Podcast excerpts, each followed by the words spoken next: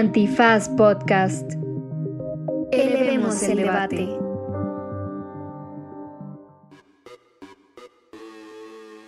Buenas tardes, buenos días, buenas noches, buenas. O sea, cualquiera que sea la circunstancia caótica en la que esté usted en este momento o el horario de verano o de invierno, el cual esté cambiando su, pues sí, su forma de pensar, su forma de vivir la vida, porque en este programa tenemos mucha información, pero también cabe destacar que muchas risas, porque estamos todavía adaptándonos a este nuevo horario. Platicamos de dos eventos muy importantes. El primero, el tercer informe del GIEI sobre el caso Yotzinapa y el segundo, ¿qué se nos viene con la revocación de mandato de este fin, de este fin de semana? Y quédese también para saber por qué quizás Fer de Maná nunca estará en estos micrófonos. Con un poco de caos, mucha información, como ya lo dijo Ixchel, pero sobre todo muy buen humor. Los invitamos a que se queden en esto que se llama Derecho Remix. Divulgación jurídica para quienes saben reír con Ixel Cisneros, Miguel Pulido y Andrés Torres Checa. Derecho Remix. Pues aquí estamos con las caras alargadas, los párpados caídos y los cachetes hinchados. Bueno, checa, ¿qué día es hoy? ¿Qué hora es? No manches, yo sí odio con todo mi corazón este maldito horario del mal. De verdad, me pone, de por sí, no dormir y levantarme temprano me pone de mal humor, ya, sea el horario que sea. Y con este, no, Dios mío, vivo de mal humor, creo que son seis meses. Son, no sé si, pero en otoño es cuando volvemos, en, octubre. Entonces, pues sí. Eh, son... Seis meses de mal humor todas Pero ya para El otro, para el otro cambio lo odiamos hace un ratito y así es, ¿no? Yo el otro no lo odio, me encanta. No, pues duermes una horita más. Porque a este no me acostumbro. Las horas. Yo a este no me acostumbro, me sigo durmiendo tardísimo y me tengo que levantar a huevo una hora antes porque casualmente mis hijos entran a la escuela y ni modo que le diga al maestro, no se levantó su mamá, señora. Es que ese es un gran tema. El ajuste viene por dos cosas. Uno, porque técnicamente adelantas el reloj. Pero la segunda razón es que tu cuerpo está expuesto a más horas de luz, lo que le hace en los primeros días eh, suponer que sigue siendo más temprano, mm. lo que hace que te vayas a acostar más tarde. Entonces, en los primeros días sí hay un ajuste biológico interesante. Mi pedo es que me dura seis meses, no se ajusta.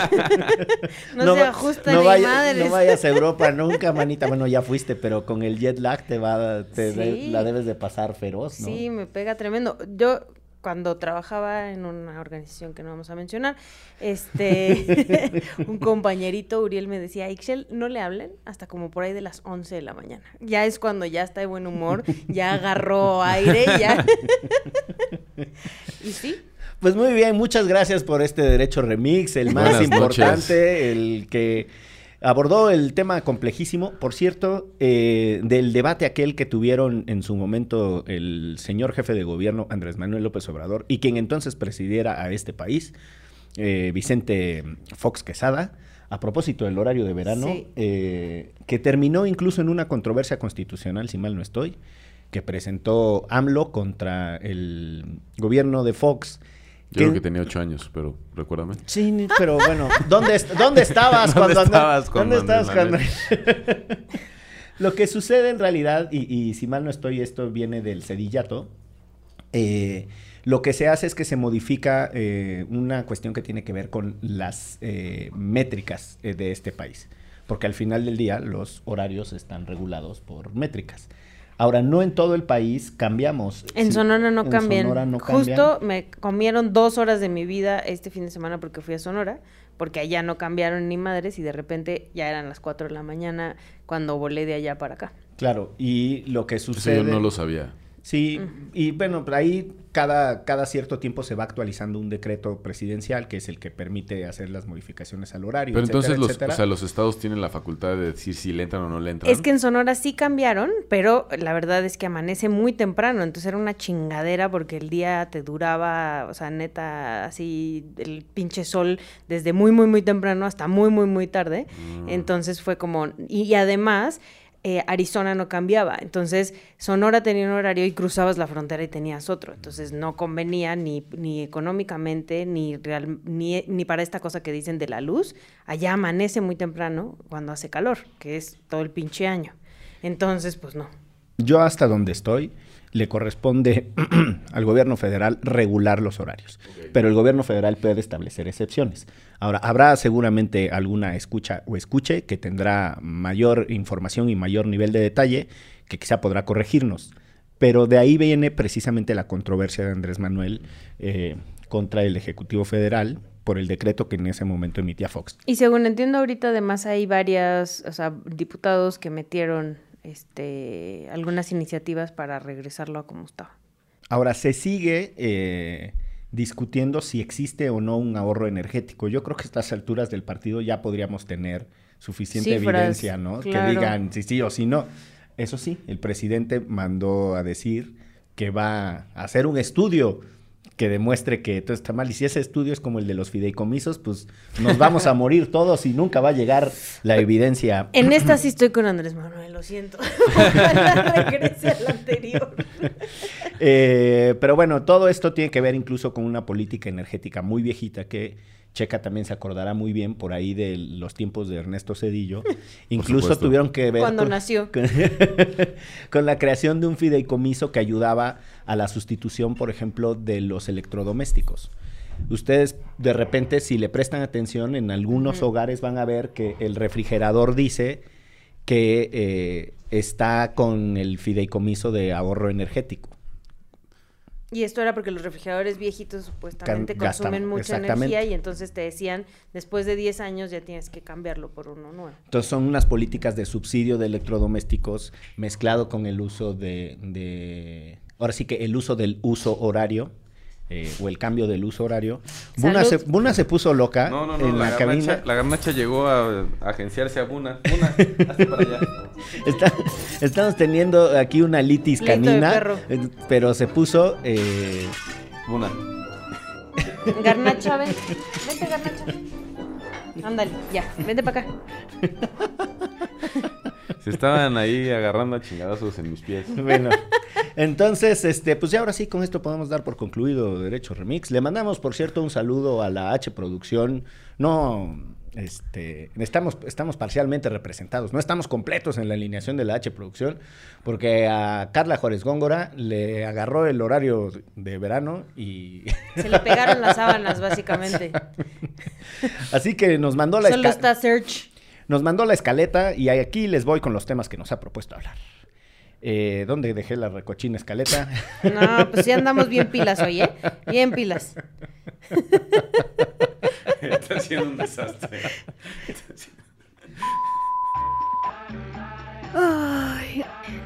aviso importante. Estudios recientes han demostrado que el cambio de horario provoca pérdida de la atención, aumento de accidentes, estrés postraumático, cambios repentinos de humor, ganas incontrolables de cantar y un largo etcétera. Si nota alguno de estos síntomas en nuestros locutores, no se preocupe, es completamente normal. Así son y así les queremos. Les sugerimos relajarse y disfrutar del podcast antes de que suceda alguna otra tragedia.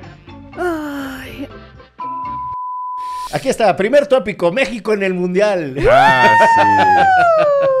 Ese lo puse yo. ¿Quién va a ir al Mundial? Buna. ¿Quién va a ir al Mundial? ¿Quién va a ir al Mundial? ¿Quién va a ir al Mundial? Pues yo quiero ir. ¿Onta? ¿Onta el que va a ir al Mundial? si, mira, si, si, cada seguidor de Derecho Remix me deposita un peso... Te alcanza. Me alcanza para medio boleto de un partido no relevante. Exacto. No, nos tocó un buen grupo, ¿no? Nos tocó sí, un buen grupo. me parece un buen grupo. Con la Facultad de Ciencias Polacas. Y Este. con... Arabia Saudita. y el asadero de la parrilla de la Condesa, Híjole. o sea, la Argentina. Ese me da miedito, aunque no les ha ido muy bien en los últimos mundiales, pero me da miedito. A ver, hay que decir la verdad. Viene bien Argentina. ¿eh? Lleva como Sí. 30 partidos sin perder. También. Viene bien, viene bien. Lo bueno es que somos dos, ¿no? Como- los ah, que pasan dos- a la siguiente ronda. La verdad es que yo creo que Argentina es el rival a vencer, obviamente. También es nuestro coco, ¿no? Ya no la deben. Más Dos, de dos eliminatorias. dos eliminatorias. Eh, creo que es la selección con la que, de Conmebol con la que tenemos el peor porcentaje de, de victorias con derrotas. Changos. Como que vean si somos sus clientes. Pero no hay mal que dure 100 años. Y van como 24, entonces... Pero más o menos era así con Alemania, ¿no? Alemania nos había echado en el 86, nos había En el echado 98. en el 98 con Sí. aquel gol de... ¿De quién fue? ¿De Oliver Bierhoff? No me acuerdo. ¿Quién sabe? Pero lo que sí me acuerdo es que un americanista perdió la marca. Eh, Tan, tan. Raúl tan. Rodrigo Lara. Oigan, qué, qué chistoso va a ser verlo en diciembre, ¿no? O sea, como que ya estaba, o sea, siempre era... Ya quería que fuera verano. Exacto. No, pues no sé, acá con tu sombrerito de Santa y, co- y viendo el mundial. Mm, Me parece raro. Bueno, la final no están para saberlo, pero es un regalo de cumpleaños, porque yo soy del 18 de diciembre y ese día se jugará. Ah, pues que llegue México, ¿no? ¿O Que llegue México. No pido más que me regalen eh, el campeonato mundial. No, Pero- pues sencillito. Se va a conseguir. Se va a conseguir. Pues muy bien, pues démosle ahora sí a los temas que nos ha puesto la H Producción. Si ustedes llegaron hasta este momento de este podcast, sépanse que... eh, que sí vamos a hablar de sí. temas relevantes en algún momento. Solo es que estamos en proceso de, eh, de despabilación.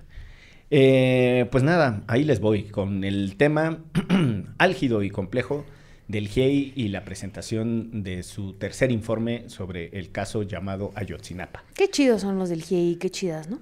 La Pues verdad. sí, son un grupo Para quienes, para quienes no conocen el GIEI, Grupo interdisciplinario de expertas y expertos independientes. Exacto, es un grupo que se creó para investigar el caso Yotzinapa en 2014 a petición de, de los papás en una junta que tuvieron a puerta cerrada con Enrique Peña Nieto en, en Palacio, no, en, en Los Pinos. En aquel entonces esa era la residencia oficial. Y es un grupo que se, se crea a través de la Comisión Interamericana de Derechos Humanos. Y es un grupo que tenía a gente de diferentes latitudes de- del continente con expertise en diferentes temas. Peritos forenses, eh, exfiscalas, exfiscales, gente experta eh, en análisis de fuego, etc. Y han estado investigando el caso de Yotzinapa desde entonces. Durante el sexenio de Enrique Peña Nieto presentaron dos informes y después de su, de su Los segundo batearon. informe los corrieron del país. ¿Qué tenía este Y segundo les armaron informe? una campaña de Sí. desprestigio horrenda. Les espiaron, hoy sabemos que les estuvieron espiando los celulares eh, a algunos y algunas de ellas. También les inventaron una campaña también de acoso selectivo, sobre todo a las mujeres, Ángela Buitrago y a Claudia Paz y Paz. Y los hallazgos de ese segundo informe eh, apuntaban líneas de investigación que se metían un poco con, con el ejército y con ciertos funcionarios de más alto nivel, más allá de aquella tesis de la verdad histórica de la familia Barca, que si si se acuerdan era, era la hipótesis que se manejó en aquel entonces. Y incomodó tanto ese segundo informe que corrieron al GIEI. Corte A, gana Andrés Manuel López Obrador, se crea la Comisión Especial para el caso Ayotzinapa, se crea una unidad dentro de la De Fiscalía, para Fiscalía. el caso Ayotzinapa y se regresan algunos de los expertos del GIEI a volver a retomar el caso y presentaron su tercer informe la semana pasada.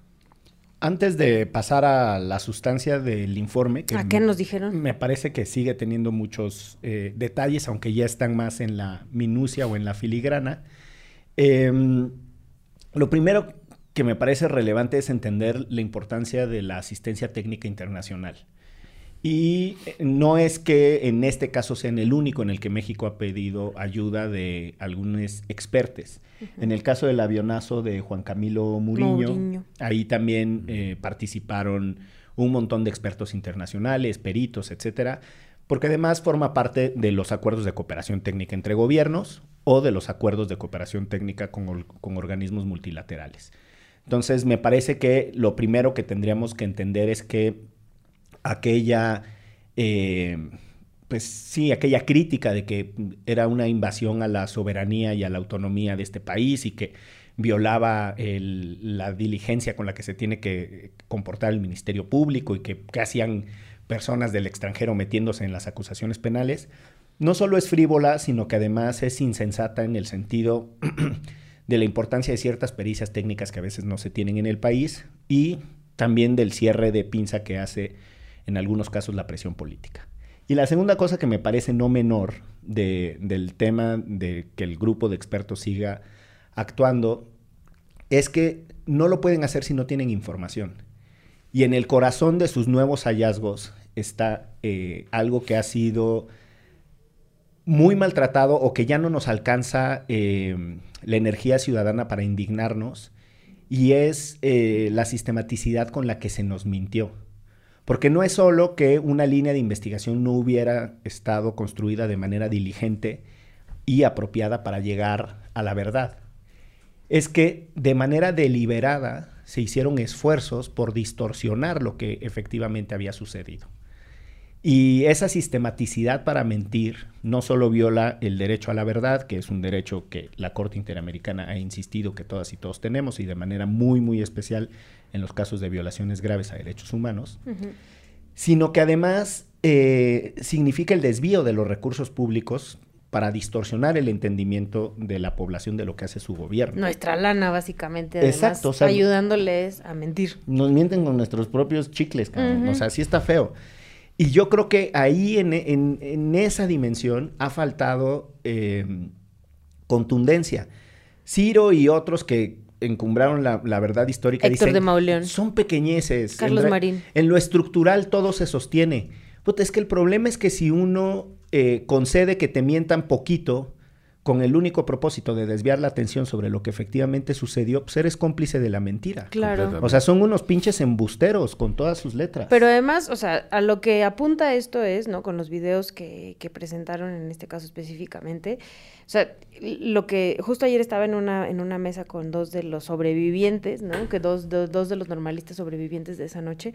O sea, que en la verdad histórica su justificación era que sí encontraron un hueso de Alexander Mora Venancio, ¿no? Y que lo encuentran en, ajá, en el río. Entonces, el, el, cómo llegó ese hueso ahí es lo que no sabemos. Y después de ver estos videos donde se está alterando, ¿no? Las zonas del basurero, pues menos certidumbre te da. Entonces, nunca vas a saber de dónde vino ese hueso y qué pasó con los 43 normalistas, ¿no? Entonces es, por supuesto que el, o sea, no son pequeñas cosas en las que nos están mintiendo, es esencial y clave y que estos periodistas además le sigan dando vuelo porque además siguen. Yo de verdad no puedo entender, Carlos Marín acaba de sacar una columna diciendo, otra, ajá, otra diciendo como la CNDH y la Procuraduría hicieron la, la, mayor investigación que ha hecho México nunca en la historia en el caso de Yotzinapa y es como, ¿what?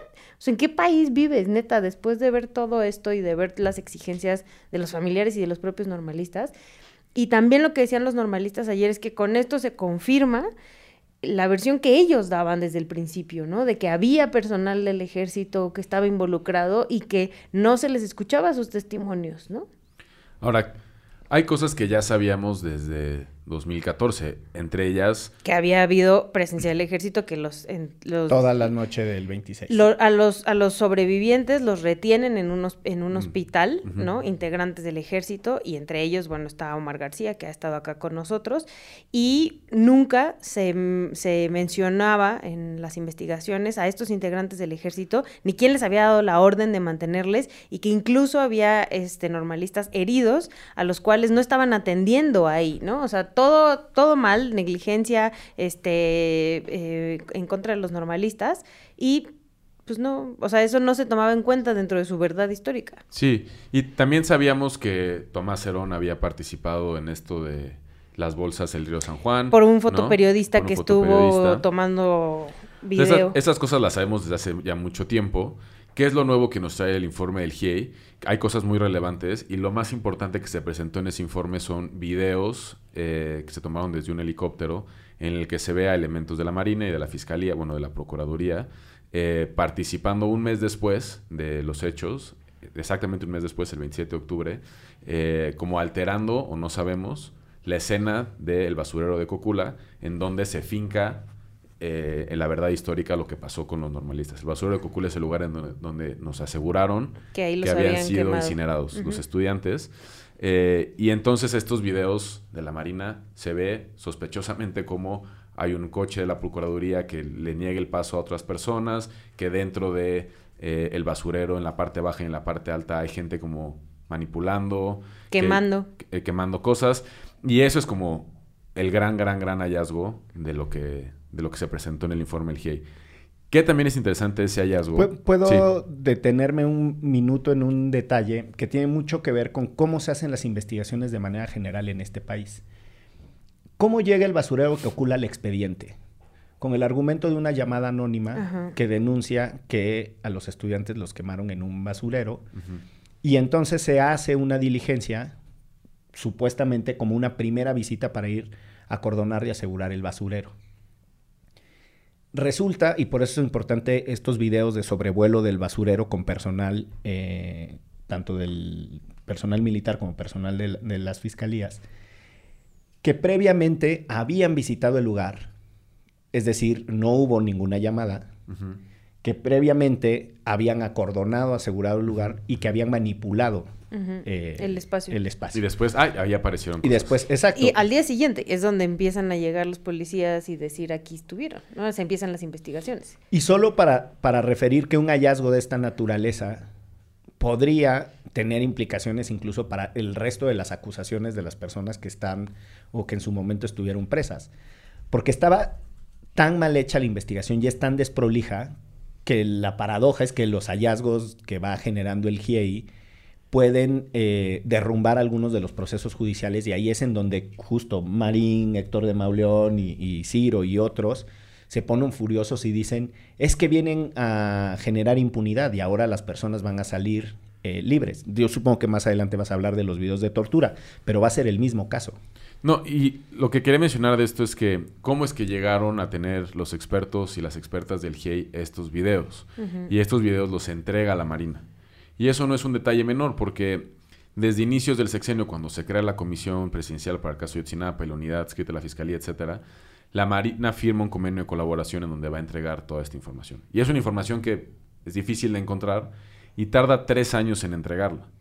Y de ahí también es difícil no ser un poco escéptico o levantar sospechas en por qué hasta ahora entrega esta información, por qué entrega esta información, qué otra información nos falta, que tengan ellos dentro de sus archivos. Y entonces creo que también un poco el sentimiento de los papás en la conferencia de prensa al día siguiente del tercer informe es de mucha frustración de sentir que solamente les están dando información que sirve a otro propósito más allá del propósito de encontrar a sus hijos y que ese propósito no sabemos cuál es. Nos están viendo la cara y estamos encabronados, dijo uno de los papás. Entonces, eh, el informe del GIEI es relevante por eso, porque también pone a otro actor, que es la Marina, eh, que no es menor porque el actual secretario de Marina fue comandante de Guerrero durante, durante, ese, durante ese, ese periodo en 2014 y entonces pues levanta sospechas de otros actores clave. Claro. Y, y, a esto le agregas, ¿no? Que también el informe está eh, pruebas de que los normalistas fueron espiados, pruebas de que había sido infiltrada la, normal. con integrantes del ejército, ¿no? Em, que muchas de estas cosas, que igual ayer este, los dos normalistas con los que yo estuve en una mesa, Omar García y David, en La Parca le llaman, decían, eso nosotros ya lo sabíamos, históricamente siempre lo han intentado hacer con las normales rurales de ahí a tener ya pruebas, ¿no? O sea, es lo que les brinca de que no se esté haciendo nada al respecto, ¿no? O sea, son, es información que puede ser que ya supiéramos, pero ¿qué pasa cuando un Estado este, mete a integrantes del ejército a una normal para justo pues romper desde adentro la organización estudiantil? Permítanme poner un argumento de contraste y tomándole prestadas las historias a las películas de Hollywood. Pero si algo sucede con, los gringos con el tema de los infiltrados y por lo que es tan problemático, es que cuando alguien del crimen organizado le hace algo a un agente federal infiltrado, está cometiendo un eh, delito de la más alta gravedad. Y entonces todo el poder del Estado va contra esa estructura criminal porque se chingaron a un infiltrado. Yo no diría, pues yo no sabía que era infiltrado, ¿no? este, o sea, pues yo nomás ahí me lo eché porque estaba. Muchos de los casos, em, por ejemplo, del crimen organizado mexicano, que se ponen muy complicados, derivan justo de que agentes federales de Estados Unidos se identifican, le dicen soy un agente federal de Estados Unidos, y ese güey, una vez que esté informado, ya tiene que saber a qué se está metiendo. El caso de Osiel Cárdenas Guillén es muy famoso por eso, porque va un agente infiltrado con un periodista, se identifica, y Ociel lo amenaza. Y entonces los cargos en Estados Unidos son por haber amenazado a un agente federal, ¿no? Del gobierno de Estados Unidos, cuando ya sabía. ¿qué quiero poner sobre la mesa con toda esta historia? Que el ejército incluso le está dando la espalda a sus propios agentes infiltrados. Claro. O sea, los metió, los puso en riesgo, les pasó lo que le sucedió a los muchachos, ¿no? Y, el ejército le valió madre. Y no ha hecho, lejos de hacer el esfuerzo más contundente de la investigación criminal y de que se sepa efectivamente el paradero, ha escamoteado la información a lo largo de este tiempo. O sea, el propio ejército ha estorbado en la investigación para que se sepa públicamente y se castigue lo que le sucedió a sus integrantes. Y eso sí me parece que ya pone en tela de juicio la voluntad de las instituciones para que en este país se haga justicia. Sí, totalmente de acuerdo. Y ahí están ahí los testimonios y las entrevistas con el general Cienfuegos diciendo como no voy a permitir que nadie entreviste a los muchachos, el batallón 27 se queda cerrado, etcétera, etcétera, etcétera. Es como una cerrazón a poder saber qué pasó y el involucramiento del ejército y quién es del ejército sí y quién es del ejército no. Ahora, ¿cuál es la otra la otra reflexión, un poco más jodida de, ese tercer informe, es que tampoco nos dice qué pasó esa noche.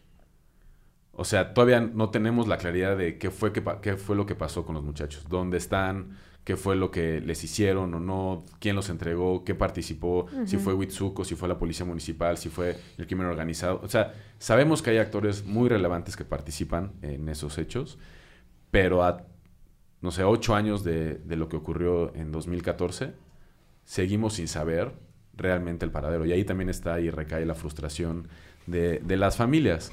Y entonces sigue siendo, o al menos para mí, escuchar el tercer informe fue esperanzador en cierto sentido, volver a reafirmar que la verdad histórica, como lo manifestábamos en 2014, no era más que una mentira, pero igual el sentimiento de pues bueno, y entonces, ¿dónde están? y, algo que decía Ángela Buitrago en, eh, en, el informe que me pareció a mí contundente y brutal y desgarrador, es que 22 personas que son posibles testigos clave han sido asesinadas. 20 asesinados y dos murieron por, por causas, eh, naturales. ¿no? 20 asesinados clave. O desaparecidos. Que para el caso. Y entonces con, esa, con esos hechos también se está yendo la posibilidad de conocer a detalle qué es lo que pasó esa noche.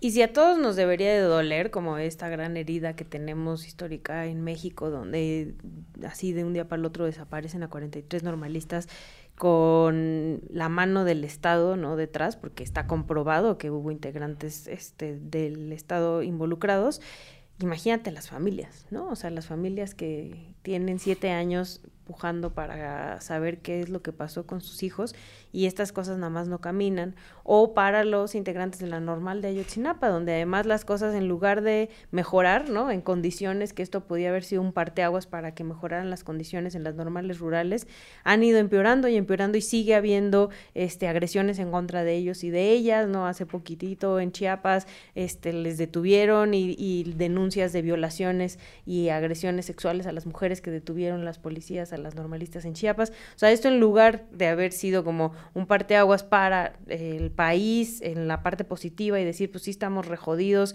esto es lo que pasó con, esta es la verdad de lo que pasó con los chicos y las normales rurales han sido históricamente valiosas para que ciertas comunidades puedan este, educarse es al revés, ¿no? Les quitan dinero, les quitan presupuesto, les quieren cerrar, cerrar las, las normales, les siguen criminalizando y la cosa nada más no avanza en el caso específico, ¿no? En, la búsqueda de la verdad y la justicia, que es lo que piden las familias.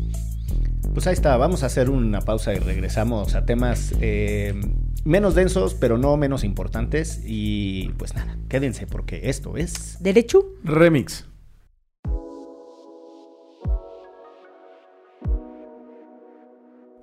Las personas trabajadoras del hogar tienen derechos laborales. ¿Qué tan buen empleador o empleadora eres? Para saberlo, identifica cuáles de las siguientes acciones has implementado. 1. Firmé un contrato con la persona que realiza las labores del hogar en mi casa. 2. Respeto las jornadas laborales de máximo 8 horas y tiempos de descanso. 3. Investigué en el tabulador cuál es el pago de un salario justo. 4. Le pago las horas extras que labora. 5. Le pago las vacaciones correspondientes a la ley. 6.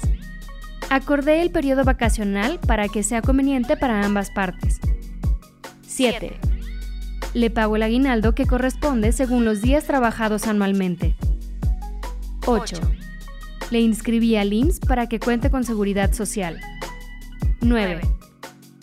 Si su trabajo es de planta, le ofrecí un espacio limpio y digno para dormir, un horario de comida y alimentos de buena calidad. 10. Le apoyo para que se capacite, tanto en cuestiones de trabajo del hogar y en otros de su interés. Te invitamos a comprometerte con la justicia, empezando con acciones dentro de tu propio hogar. Implementa acciones que reconozcan los derechos laborales de las personas que cuidan de él. Consulta el manual de buenas prácticas para empleadoras y empleadores en www.hogarjustohogar.org. Antifaz Podcast. Elevemos el debate. Esta información está basada en los esfuerzos de varias colectivas que llevan años trabajando e impulsando los derechos de las personas trabajadoras del hogar.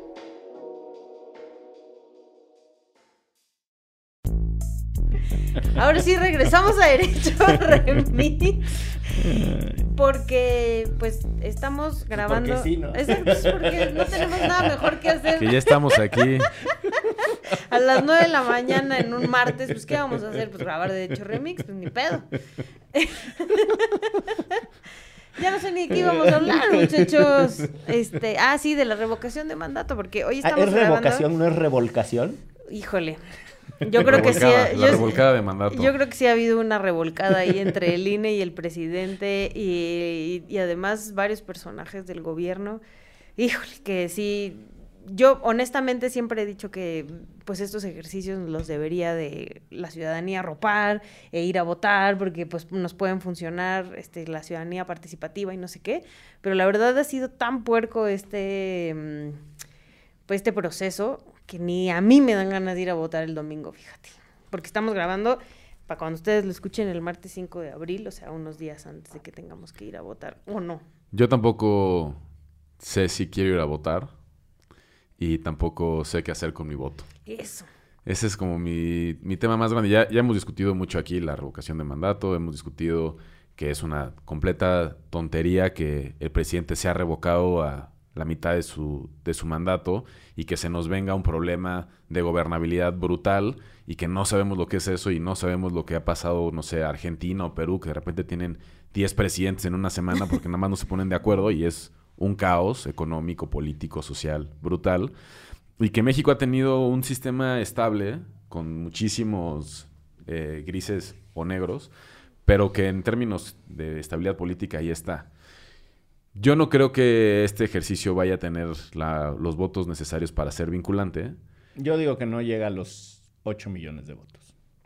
que sería que como el, Es el 10%. el 10%. ¿Cuánto tuvo la consulta popular? Como el 7%, ¿no? ¿O tuvo un poquito más? Tuvo seis y tantos, ¿no? Siete, no sé. O sea, yo no sé si vaya a tener más de eso. Si no tiene más de eso, o sea, si no llega a tener los votos vinculantes, es prueba de que fue un ejercicio completamente fallido. Eh, y pues estoy igual que ustedes. Además voy a estar crudo ese día. Una encuesta, Yo también. una encuesta Vamos, muy cara. Podemos ir a votar después del lugar a donde vamos a ir Después, todos juntos. Todos juntos. Nos vamos todos a votar. Eh, eh, eh. Llegamos con, con las manitas estas y los globitos. Pepe, sí. Pepe, Pepe. Eso es porque Vamos, vamos, a ir a un, un bodorrio. vamos a celebrar las nupcias de dos destacades abogades. Este, Querides. y a quienes les mandamos un, un saludazo y el mucho amor, más amor del que ya tienen. El papá Eh, y la mamá de Agustín, podemos llamar. A ver, de- del tema de la revolcación del mandato, a mí hay algo que me parece eh, muy interesante desde donde lo están planteando los colegas de la 4T y que es, eh, eh, me parece que el debate subyacente al que no hemos llegado. Y es que el presidente vuelve a poner las cosas en términos binarios. Si no les gusta como gobierno, quítenme. Ahí está su la, oportunidad. Como si la democracia fuera única y exclusivamente quítame u obedéceme, ¿no? Y no, o sea, justo es como, señor, yo no quiero que usted se vaya, sí quiero que amolde su comportamiento a presiones sociales. Que no la chingue. que no la chifle, que es cantada, diría mi abuelita. Pero sí hay una parte que, que me parece fundamental en donde están haciendo de la democracia y del seguimiento a la popularidad del presidente un asunto de blancos y negros. O están en todo con nosotros, con la 4T, o están en contra de nosotros.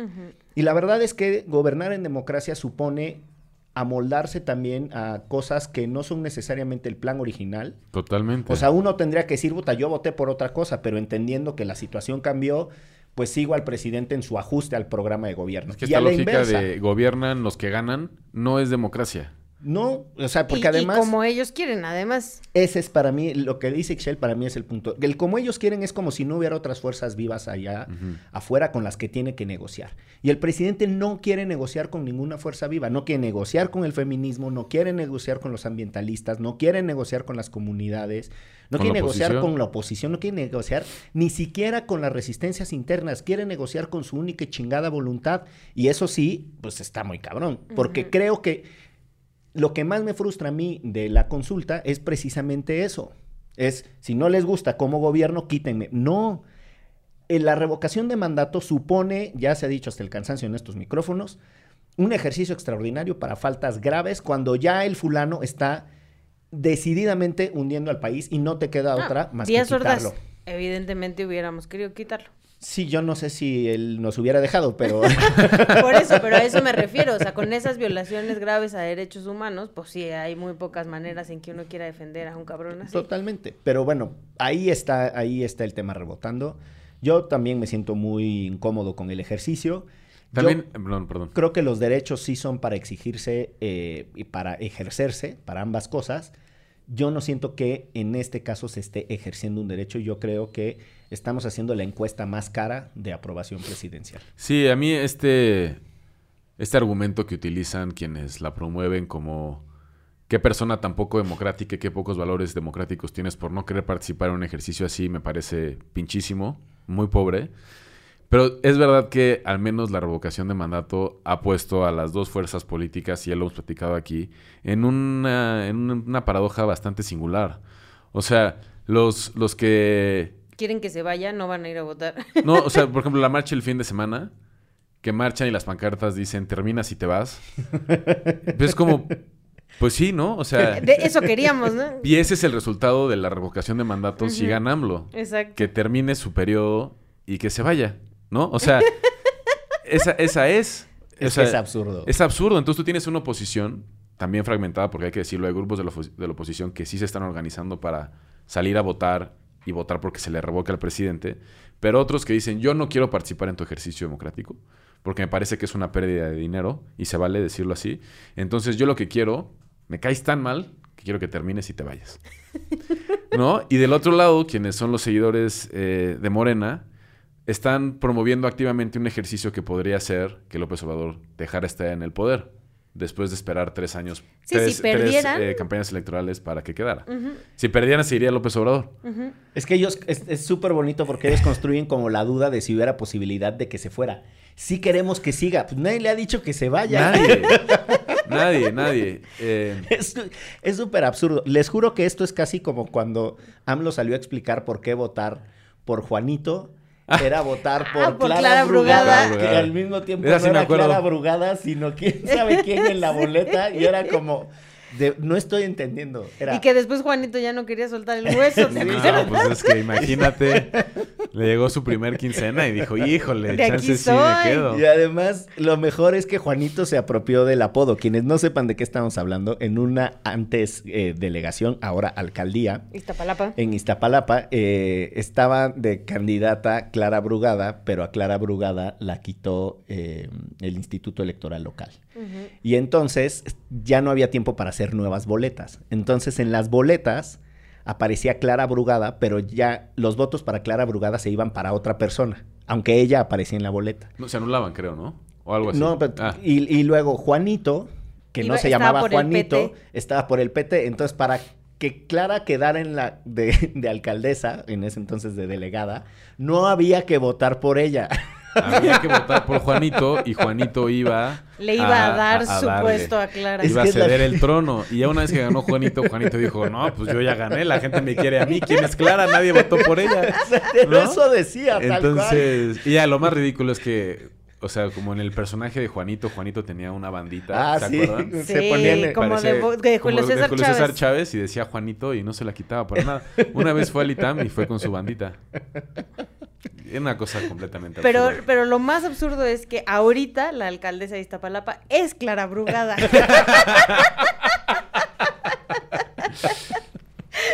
Pues sí estar canija esta revocación de mandato. La verdad, yo, yo no sé qué hacer.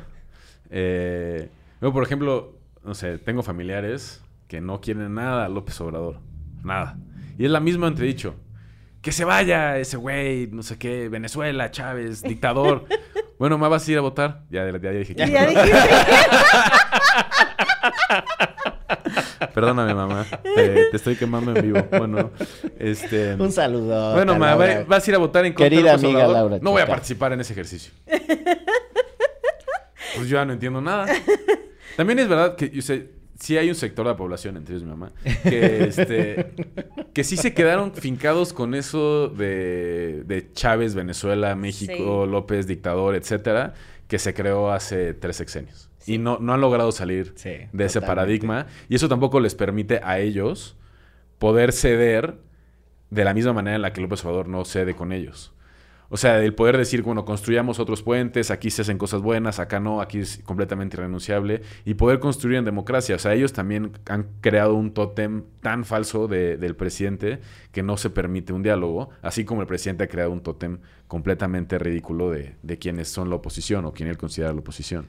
Yo, yo quisiera mm, regresar a un tuit de un destacado influencer, Andrés Alfredo Torres. Tipazo. Tipazo. Eh, si no han visto su tweet sobre el concierto de Coldplay y que pidió el reembolso a Ticketmaster porque salió Fer de Maná, ha salido hasta en notas de prensa ya. Sí, Eso lo- también habla del periodismo mexicano. pero Sí, bueno. sí, sí, porque, eh, bueno, les voy a contar la exclusiva de cómo se vivió ese concierto. Ese concierto fue en la ciudad de Guadalajara y... Y tú estabas viendo el fútbol en la oficina. querido podcast, escucha, usted tiene que saber dos cosas. La primera es que yo no soy de Guadalajara y la segunda es que no me gusta Coldplay. Entonces yo no pagaría por ver a Coldplay y mucho menos por trasladarme a Guadalajara. Si usted revisa, eh, al día posterior o el mismo día del concierto jugó México contra El Salvador y yo estaba pues viendo el partido en mi casa, así echando la hueva, partido aburridísimo, ¿no?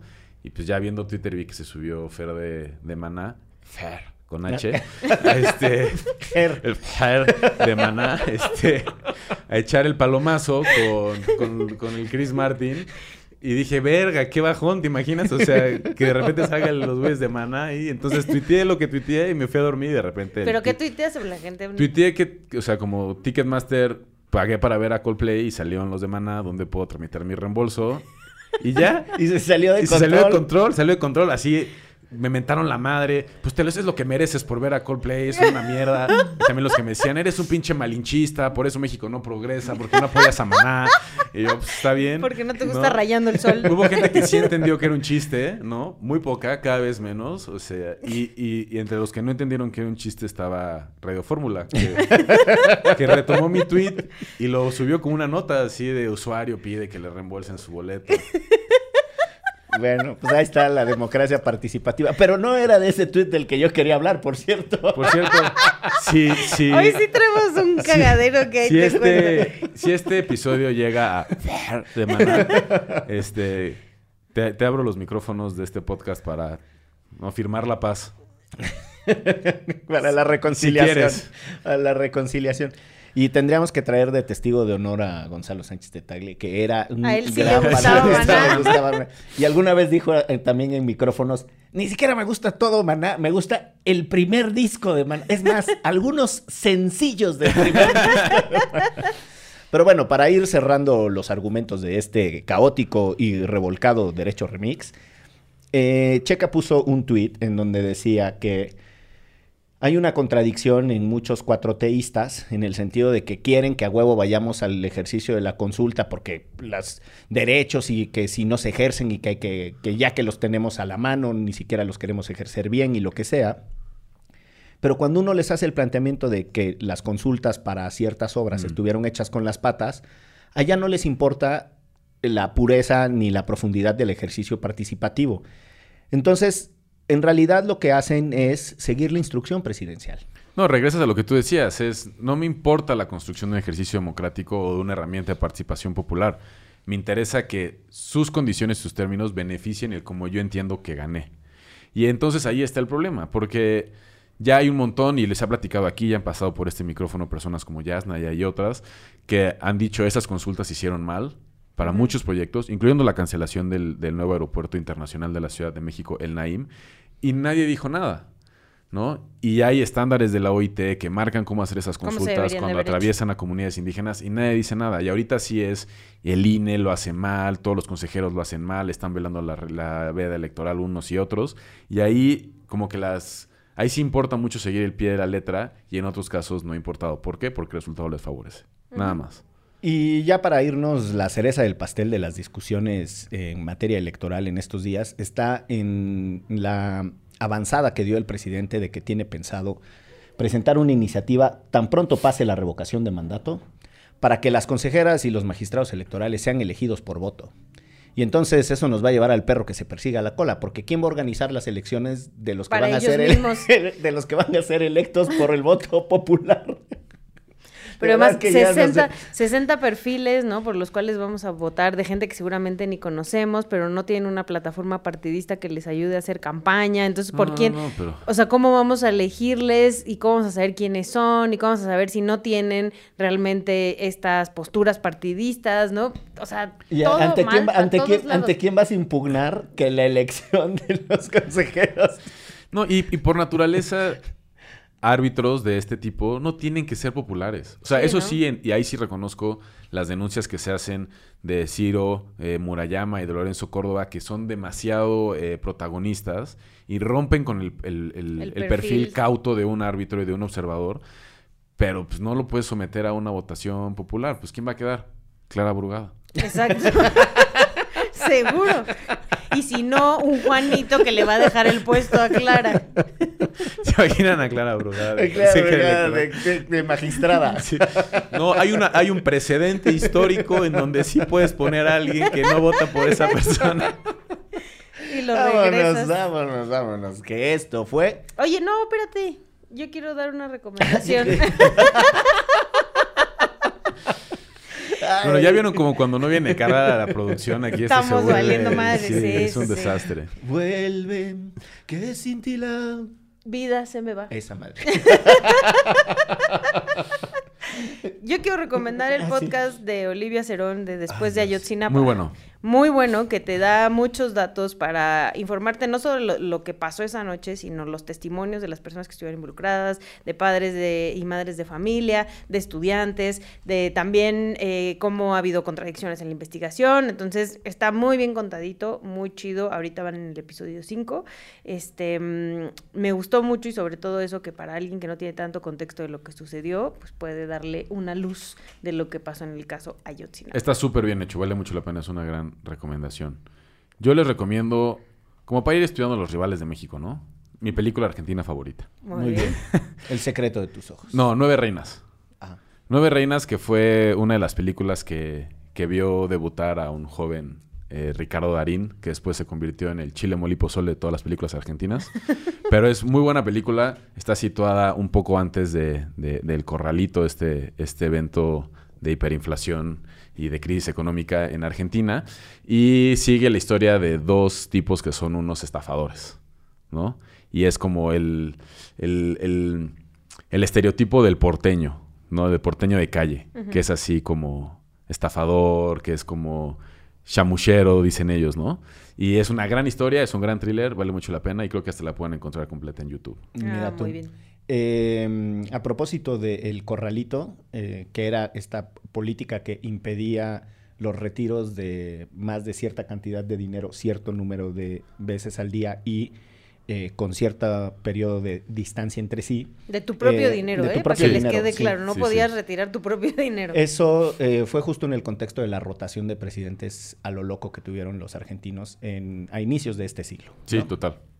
Eh, que hasta el suegro de Shakira fue este Shakira, Shakira. sí. el dual de la Rúa. De, ah, de la Rúa era.